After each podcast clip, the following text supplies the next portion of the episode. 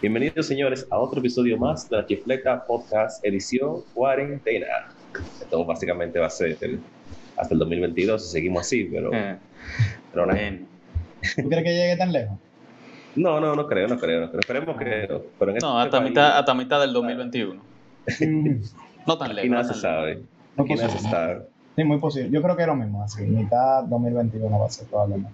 Yo ¿Mitad creo que sí. 2021? Sí, yo, yo creo lo mismo que más, en realidad. O sea, que ya se vuelve a la vida normal, ya. Que ya se pueda salir sin problema.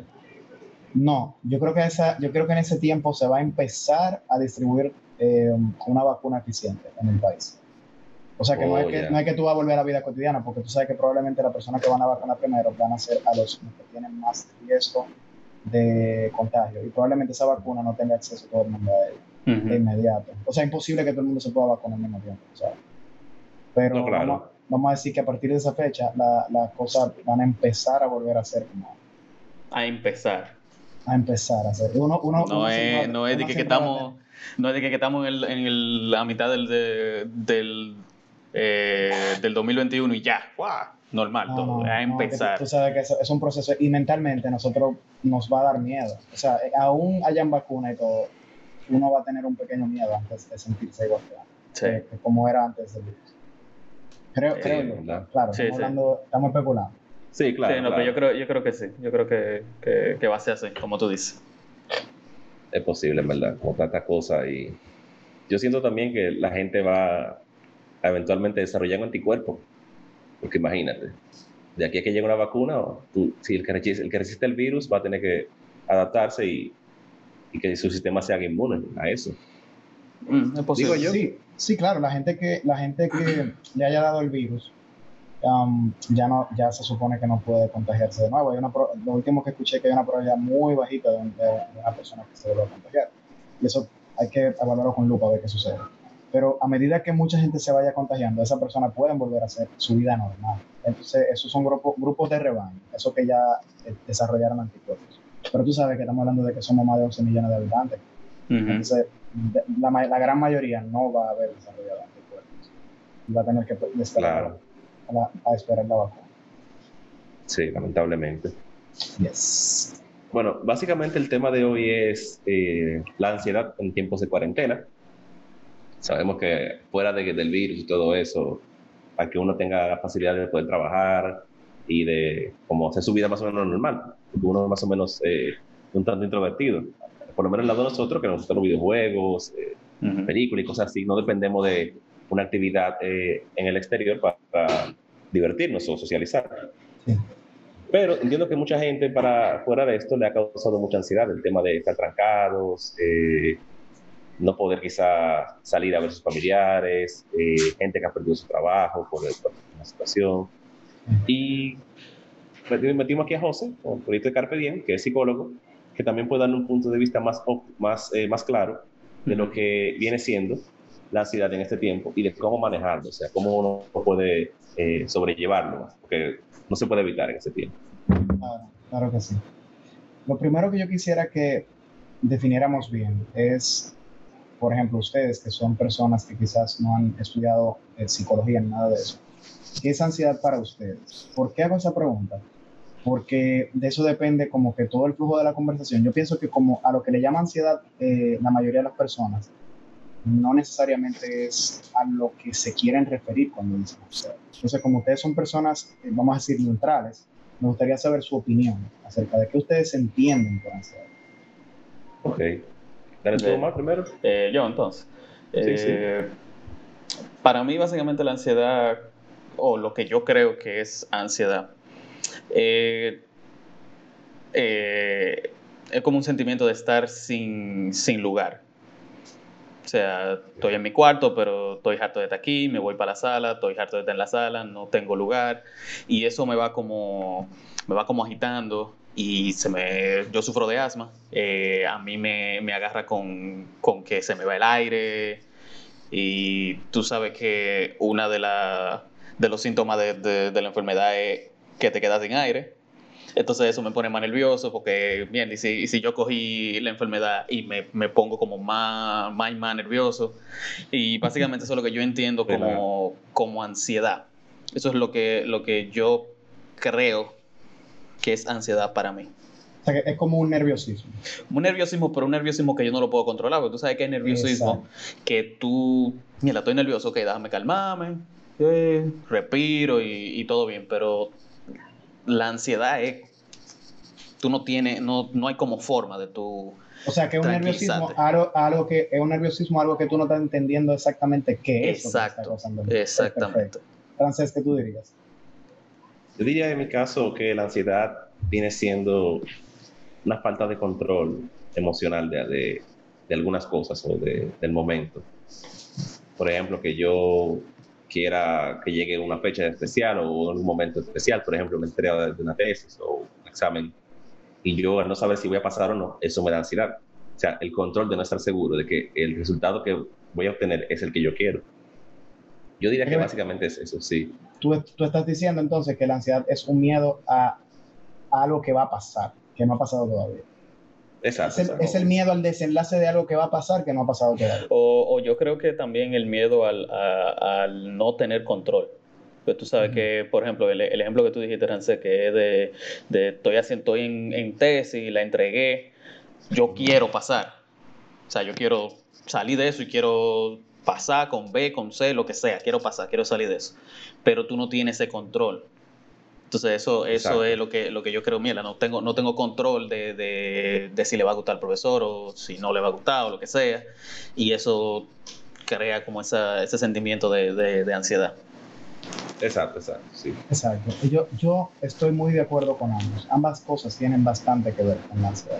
El nerviosismo, el miedo a lo que va a pasar. El nerviosismo, como dice Omar, como inconsciente, que tú no puedes identificar exactamente cuál es la causa y porque si, no, si, si, es bien que estamos en, medio de una pandemia, fíjate que él dice, conchale, porque no sé si estoy contagiado, no me voy a contagiar. O sea, no ha pasado y él piensa, y él está asustado por lo que pudiera pasar, pero está en su casa trancado. Exacto. Es ese miedo como a lo que pudiera pasar, y lo mismo que tú dices, Ramsés, miedo a una cosa futura, a un examen que viene y de repente yo no sé si lo voy a pasar con pero tú ni has hecho el proceso de estudiar y ha llegado el examen. De hecho, a veces, muchas veces uno estudia, se prepara para el examen y aún así está asustado con el examen. Porque ya se fue al futuro y está pensando el outcome malo, me quemé. Entonces, me quemo que hago. So, eso mismo es ansiedad. Ansiedad muchas veces se define como ese miedo a cosas de la vida cotidiana. Pero a mí me gusta uh, un miedo muy, muy fuerte a, a, cosas que vivimos en el día a día. ¿Qué pasa? Um, en medio de una pandemia es normal que la gente esté asustada. Y es perfectamente normal lo que dice Omar, que yo tenga miedo de si me contagie. ¿Por qué? Porque eso es lo que ha pasado en el mundo La mm, gente anda, anda cubierta y va al supermercado y, se está cuidando y de repente llega positivo. Porque es un virus imposible de controlar. Si se hubiese podido controlar, no, no hubiéramos llegado a donde llegamos, obviamente. Entonces no es algo tan sencillo. De hecho, en un principio se entendía, por ejemplo, que no, usar mascarilla no es, realmente necesario. Déjensela a los médicos. hoy en día los países que tienen mejores estadísticas son los que han usado mascarilla sin saber si lo tienen. Todo el mundo con mascarilla. Entonces, ¿qué, sucede? Para mí es muy importante diferenciar lo que es ansiedad patológica a una ansiedad no patológica, una ansiedad normal. En el, en, el, en el, sentido de lo que estamos experimentando nosotros, con, con, el coronavirus, yo no considero que sea una ansiedad patológica, porque el miedo es real. Que tú te puedas contagiar es real. Que tú puedas contagiar a tu familia es real. Que tú no sepas si vas a perder tu trabajo por, por lo que está sucediendo es real. Entonces, si seguimos, ya ustedes se van a dar cuenta que hay un montón de situaciones que tú le temes que pudieran pasar, pero no son mentiras. Son verdad. Muchos, muchos amigos de nosotros han perdido sus empleos. Entonces, lo que para mí es bien importante que la gente anda de ansiedad, pánico, qué sé yo cuánto, es entender cuándo una ansiedad, cuándo la ansiedad es patológica o no patológica. Y yo entiendo que la ansiedad patológica es aquella que es irracional. Bueno, tengo miedo, pero yo no sé de qué. Yo estoy, yo estoy, asustado. Eso pasa muças veces. Que estás en tu casa tranquilo y te da un ataque de una cosa, una loquera, y tú te pones nervioso y te sudas y me voy a morir y qué sé yo cuánto, que eso parece más como una, una, de pánico. Y esa ansiedad para mí es patológica. Ahí tú tienes que checarte con un psicólogo porque viejo, ¿qué te pasa? Todo está bien. Entonces hay que, hay que profundizar, internalizar en tu mente, hacer introspección, a ver qué te está causando ansiedad, porque obviamente es algo que está dentro de ti, de tu mente, que te está dando miedo y tú no sabes lo que es. Entonces esa es patológica, Pero esta ansiedad que nosotros estamos padeciendo, para mí no es patológica, es adaptativa. ¿Por qué? ¿Qué pasa si nosotros no le tenemos miedo al coronavirus? ¿Verdad? Salimos. Salimos. Sí. Seguimos la vida normal. Y si salimos, ¿qué, ¿qué, es posible que pase? Que nos contagiemos. Y que, o que, que, nos contagiemos y que contagiemos a otras personas. Es y el ciclo. Es, mala. Tener ese miedo antes de salir, ¿es malo o es bueno? El miedo es bueno. Te ayuda a ser precavido. Entonces, la ansiedad es mala. La que no es patológica, la que, la que tú identificas a qué tú le tienes miedo antes de que suceda. No, bueno, no. En, este caso no creo que una persona de Ecuador, una, una señora que en paz descanse, eh, perdón que, que cite el caso, pero es importante hacerlo, eh, declaró hace como un mes que, que, ese virus no era tan letal, bla, bla, bla, y sucede que murió hace poco. ¿Tenía ansiedad ella? Probablemente no. Ella minimizó el riesgo del virus, porque en su propia concepción eso es un virus más. Ella murió una persona importante para la estabilidad, vamos a decir, diplomática y, política de su país. Entonces, esa falta de ansiedad que ella tenía ante la situación le provocó la muerte. La ansiedad adaptativa, para mí, como psicólogo, en mi opinión profesional, es un mecanismo que el ser humano ha desarrollado para sobrevivir. No está mal. Entonces, cuando las personas sienten esta ansiedad, tienen varias maneras de enfrentarlas. Entonces, donde yo, vamos a decir, no estoy de acuerdo es que cuando tú te metes en redes sociales o en alguna revista o quizás hasta algún profesional, quiere decirte cuál es la clave para manejar la ansiedad, como si fuese una panacea igual para todo el mundo. Pero ¿qué sucede? Señores, nosotros todos comemos la misma comida. No. ¿Verdad que no? Mm. Y la realidad la, la, entendemos y la interpretamos igual todos. Tampoco. Tampoco, no. Jamás. Cada ser humano es diferente. Entonces tú no puedes decir, Manera para controlar la ansiedad, haga esto o aquello. eso va a depender mucho de tu personalidad.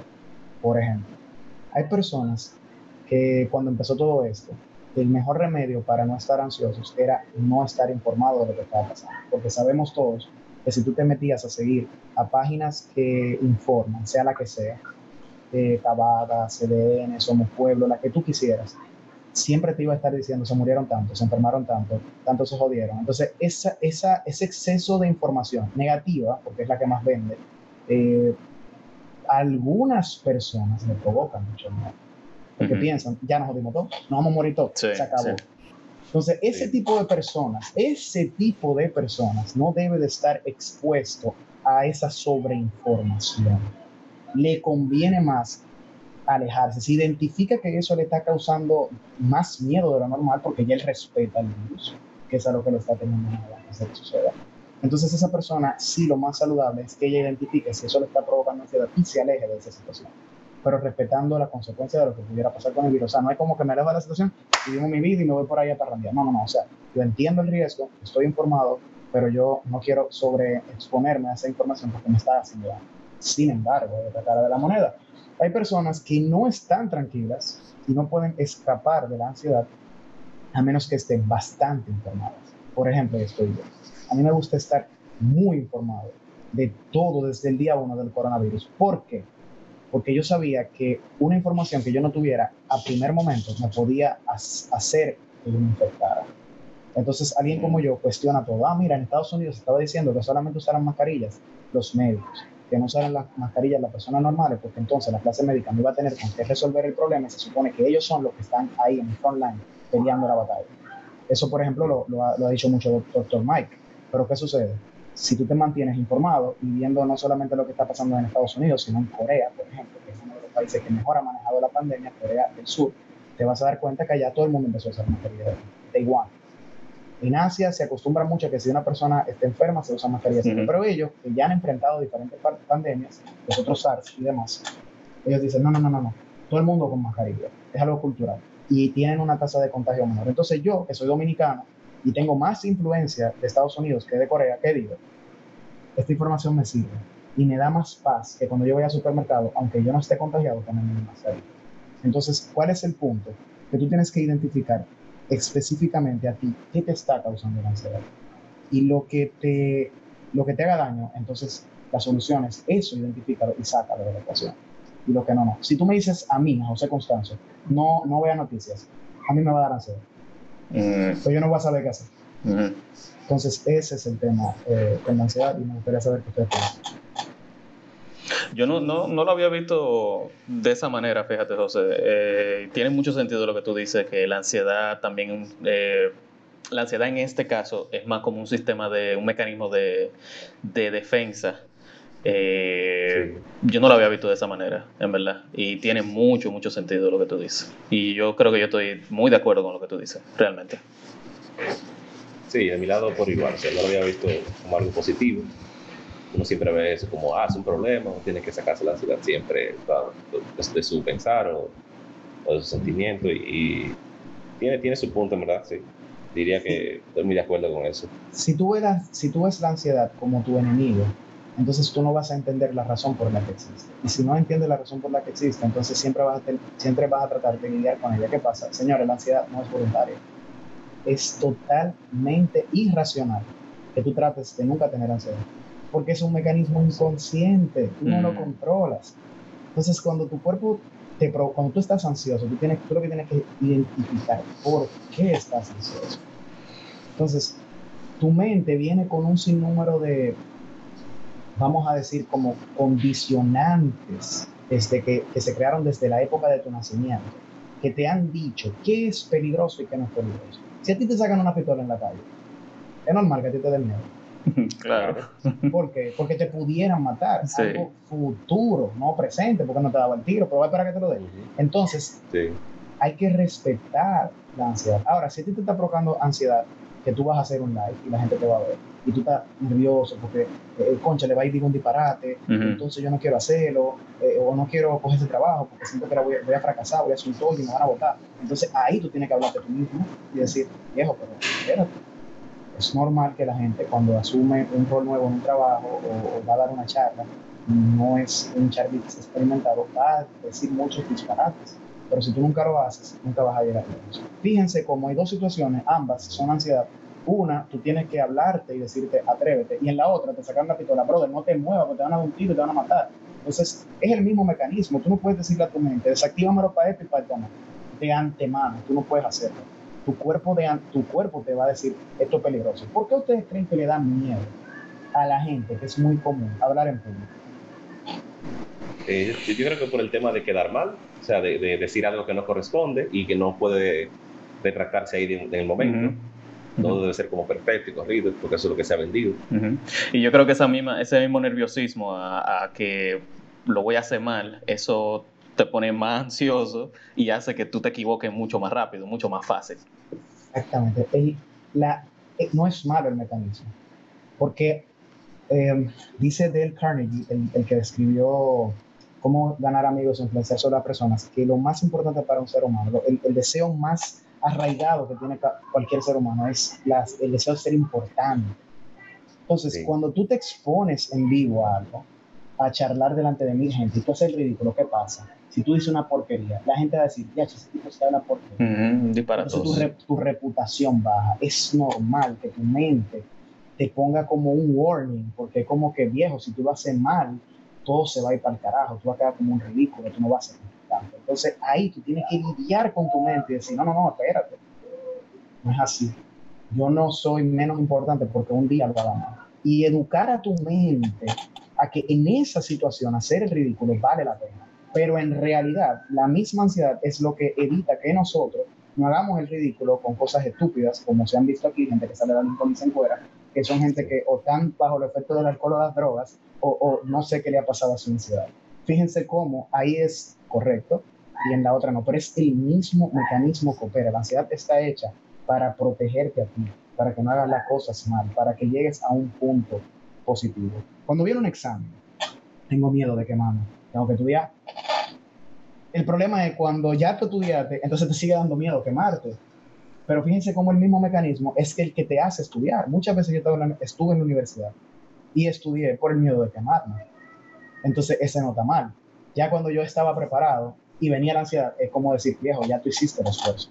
Ahora toca hacer el examen. Pasar o no pasar, no depende de mí, yo no sé cuáles son los preguntas que van a salir. Y si el tigre se volvió loco, me puso ahí vaina rulay entonces, entonces, ahí es donde está el, está el truco. Ansiedad en tiempos de coronavirus. Todos, señores, todos, yo no creo que exista una persona, a menos que sea que tenga problemas, que no haya sentido eh, ansiedad. Y no está mal.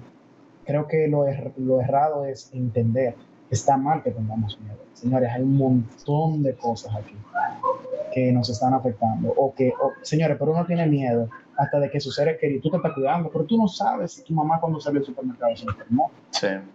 Sí. Es obvio que vamos a tener miedo y no está mal tener miedo, porque eso significa que nosotros queremos a esas personas, las valoramos y no queremos que nada malo le pase. Eso no hace darle una llamadita y decirle, mami, cuando tú sales, acuérdate de ponerte la mascarilla, acuérdate de lavarte las manos, ¿entiendes? Entonces, esa ansiedad humana, no.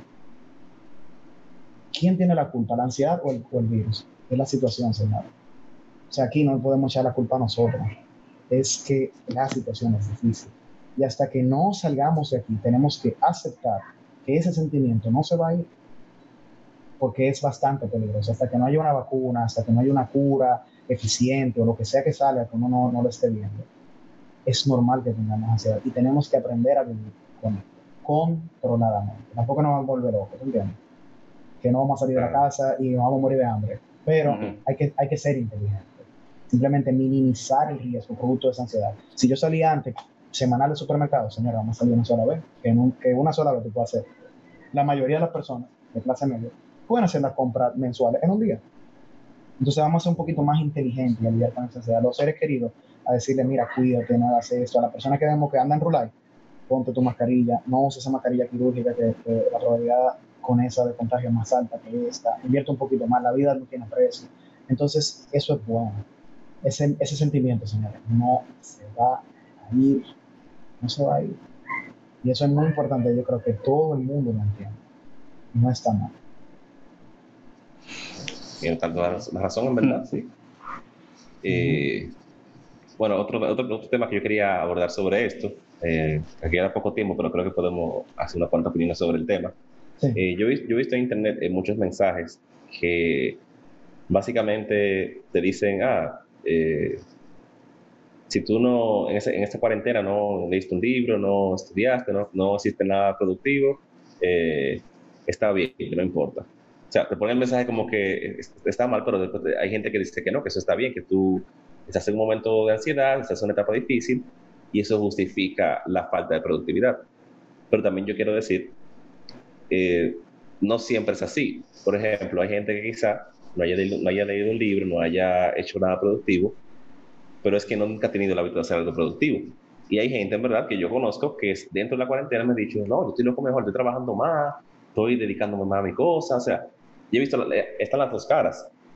Lo que yo quiero llegar es que al final no podemos, eh, no podemos eh, a la gente el pensamiento de decir, hey, aunque en la ciudad, no, y no, no justifique siempre tu vagancia o tu ganas de hacer nada por este tema. O sea, tú tienes un día la, la motivación de hacer algo o no la tienes tanto, haz el esfuerzo y aprovecha el tiempo, porque a la larga el tiempo se va a ir y no te va a, perdonar el hecho de decir, ah, no, tú estabas en cuarentena, ese tiempo no contó, ¿no? Todo el tiempo cuenta.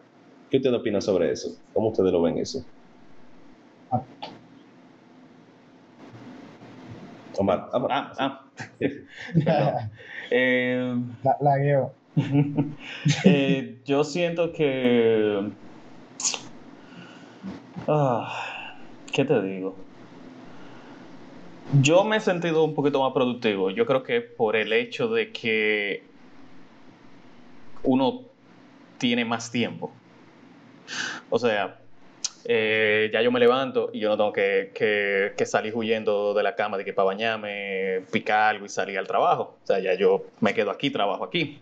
Igual cuando, cuando termino, no pierdo ese tiempo de, de, salir, salgo del trabajo, me voy, o sea, me voy para mi casa, estoy en la calle, o sea, ya eso, eh, ya, ya, eso no pasa, ¿verdad?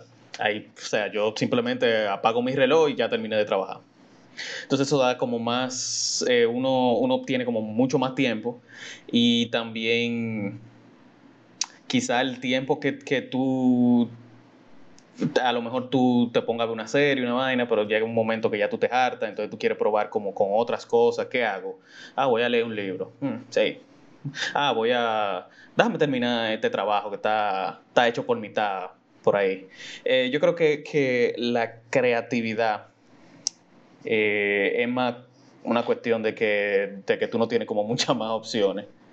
Tú no puedes salir de tu casa, tú tienes que, que, que entretenerte con algo. Y no te va a entretener todos los días con Netflix, tú a la larga te vas a hartar y comienza a probar cosas nuevas.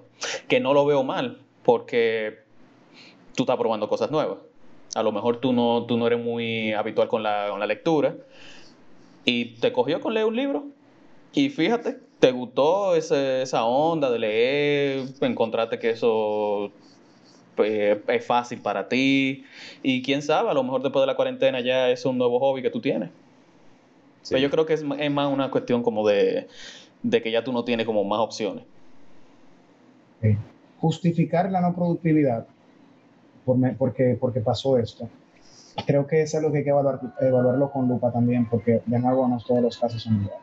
Exacto. Si usted es una persona que tiene, ha tenido ansiedad como la mayoría de los demás, y un par de días se, se juzgó, hizo que y después entendió que era lo mejor tirar para adelante porque no había otra opción, yo entiendo que es correcto. Si usted es una persona que ha tenido que lidiar tan difícil, o sea, ha tenido que lidiar con tanta dificultad con la ansiedad que no le ha dado tiempo para nada más que eso, entiendo que lo ha hecho bien. Pero quién sabe en qué punto está cada quien. entiendo que uno tiene que ser muy crítico con su comportamiento. Si yo sé que yo he barajado porque estamos en cuarentena y me he cogido como unas vacaciones, sabiendo que yo puedo perfectamente haber sido productivo y que no necesitaba unas vacaciones necesariamente, entonces yo entiendo que esa persona tiene que autocuestionarse, tú hice lo correcto y evaluar si realmente lo ha hecho. Um, pero si otra, por ejemplo, ha trabajado demasiado y entendió que esto era una buena etapa para tomar unas vacaciones, el descanso también es merecido. Entonces simplemente cada quien tiene que no llevarse de la opinión de los demás, porque los demás opinan por percepción y la percepción es engañosa. Dicen que las apariencias engañan, eso es correcto sino que uno tiene que ser su propio juez. Algo que es muy importante es que en este, en este tipo de momentos todo el mundo cree que sabe, todo el mundo cree que tiene, o sea, no todo el mundo, sino mucha gente piensa que tiene la respuesta, que esto es lo que hay que hacer o que esto no es lo que hay que hacer. Y te empieza a dar consejos, te empieza a decir, no hagas esto, no te estreses, no te pongas ansioso, que no te dé miedo, no hagas aquello, trabaja, no trabajes. Todo el mundo te empieza a dar un montón de consejos de todo lo que está pasando y te ponen loco. ¿no? Entonces, yo creo que es una buena oportunidad para tú callar las voces ok, tú puedes escuchar los consejos, pero tú tienes que llevarte de lo que tú, cuál es tu proyecto de vida. Ahí hay que irse muy profundo, porque algo que sucede es que las personas no tienen un proyecto de vida. Cuando pasa una situación como esta, entonces es como que, wow, ¿cómo va a ser que esto pase justamente cuando yo iba a empezar a vivir mi vida? Mentira. Tú has tenido mil oportunidades para hacer vida y tienes el deseo, pero no ejecutas. Entonces, nunca es el momento ideal o no ideal. Tú simplemente tienes que tener la actitud de que pase lo que pase. Si tú tienes un proyecto de vida que has desarrollado, tú lo vas a cumplir.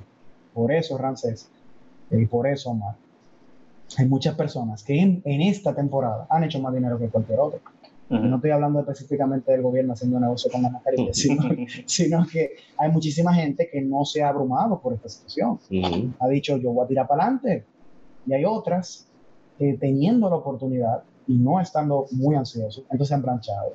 Yo tengo amigos que han, que han hecho eh, startups, o sea, iniciativas de negocio, que le he dicho, bárbaro, loco, aperísimo, aprovechando la necesidad del mercado ahora, no aprovechándose del coronavirus, ¿eh? sino de necesidades del, del, mercado que tiene miedo de salir y necesita soluciones por delivery de muchas cosas que, que hacen falta en el hogar de primera necesidad. Y en vez de abrumarse, yo voy a tirar esto para adelante ahora. Entonces, eso es, eso es bellísimo cuando una persona entiende eso. Um, hay que tener cuidado con las voces que uno escucha. Mucho cuidado, hay demasiada información. No solamente ahora con coronavirus, sino siempre en esta e-, época que vivimos nosotros. Pero ahora con el coronavirus es más la cantidad de gente hablando porquería. Y ojo, los grupos de WhatsApp. ¿Mm? Hay que tener muchísimo cuidado con ellos. Algunos son buenos y otros son muy tóxicos. Demasiada gente hablando porquería y dando mucha noticia falsa. Entonces, eso es importante que, la gente entienda redes sociales, grupos de WhatsApp, que es una red social. Cuidadito en lo que estoy consumiendo. En este momento es crítico lo que estamos consumiendo. No puede hacer sentir peor o mejor. Es cierto. Sí. Eh, yo creo que podemos cortar ahí para que no se extienda de más. Sí. El contenido en verdad estuvo muy bueno, en verdad. O sea, vimos la ansiedad como un tema positivo también. Y también identificamos el hecho de que cada caso es diferente, como dice José, o sea, hay gente que lo va a tomar eh, con una vacación, hay gente que se va a buscar, hay gente en verdad que va a salir a camino, como sea. Cada caso de particular. Eh, nada, muchísimas gracias, José, de verdad, por la participación. Esperamos que siga participando en otros episodios. Claro que sí. Yo quería decir una última cosa a, todo el que, a todo el que escuche esto, y es que no importa qué tan difícil se vea la situación, eh, independientemente de que mucha gente va a sufrir la pandemia y todo lo demás, la solución más saludable para todos es entender que tarde o temprano esto se va a acabar. O sea, no podemos eh, eh, quedarnos con el sentimiento de que el mundo se acabó, porque veo mucha gente hablando de que depende del mundo y que era buenísimo. Sí. No, no, señores, esto es un reto más y se va a acabar. Vamos a ser inteligentes y a ser pacientes. Esto eventualmente se tiene que acabar. Muy importante eso de, la paciencia. Sí. hay, que, hay, que, hay que prepararse, meterse en la mente que esto va para largo, lamentablemente. Pero va para largo, pero se va a acabar como tú dices. Eventualmente se va a acabar. No hay forma, no hay mal que dure 100 años, tiene que acabarse. Sí, es cierto. En verdad. Y nada, señores, sigan en las redes sociales. Estamos en Spotify, estamos en YouTube, estamos en Facebook, aunque casi no se publique. y estamos en Instagram, siempre activos.